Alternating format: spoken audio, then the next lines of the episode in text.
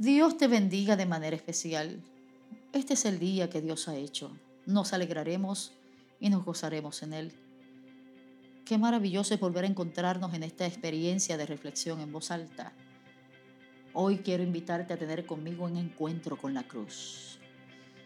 A ese que está colgado del madero y quien se entregó totalmente para poder bendecir nuestras vidas y salvarnos.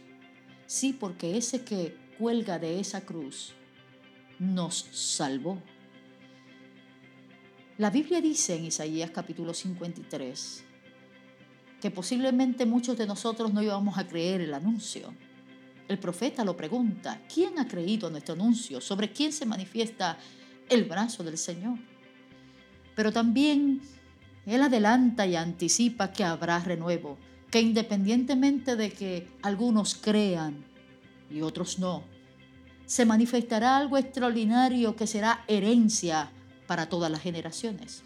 Subirá cual renuevo delante de él y como raíz de tierra seca. No hay parecer en él ni hermosura, le veremos, mas sin atractivo para que le deseemos. Qué maravillosa expresión de amor y de esperanza el saber que en Cristo se manifiesta una nueva naturaleza en nosotros. Somos llamados hijos de Dios. El profeta sigue diciendo, despreciado y desechado entre los hombres, ese que está colgado en la cruz es varón de dolores, es experimentado en quebranto.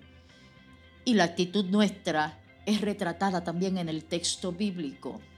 Y nosotros escondimos él el rostro lo menospreciamos y quizás no lo estimamos.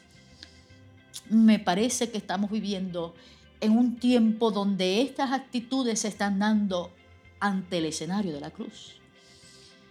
Pero yo creo que hay un pueblo que hemos sido testigos del poder salvador y restaurador de Cristo. Muchos nosotros respondimos a la invitación que se da en Isaías capítulo 45, versículo 22, cuando dice, mirad a mí y sed salvos, todos los términos de la tierra, porque yo soy Dios y no hay más. Yo creo que el día de hoy es un día extraordinariamente bello para que podamos contemplar aquel que está en la cruz, sin maquillaje ninguno, porque allí está adolorido, quebrantado, despreciado. Ese que está en el, en el madero es varón de dolores, está experimentado en quebranto, pero por causa de su dolor y su quebranto, tú y yo recibimos vida. Que el día de hoy seamos instrumento de anuncio para aquellos que todavía no han encontrado el camino, porque definitivamente Jesús puede cambiar la vida del ser humano.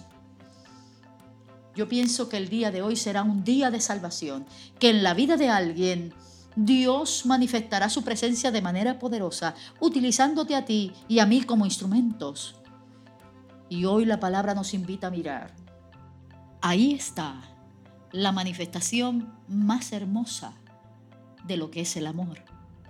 Porque de tal manera amó Dios al mundo que dio a su Hijo unigénito para que todo aquel que en él cree no se pierda, mas tenga vida eterna.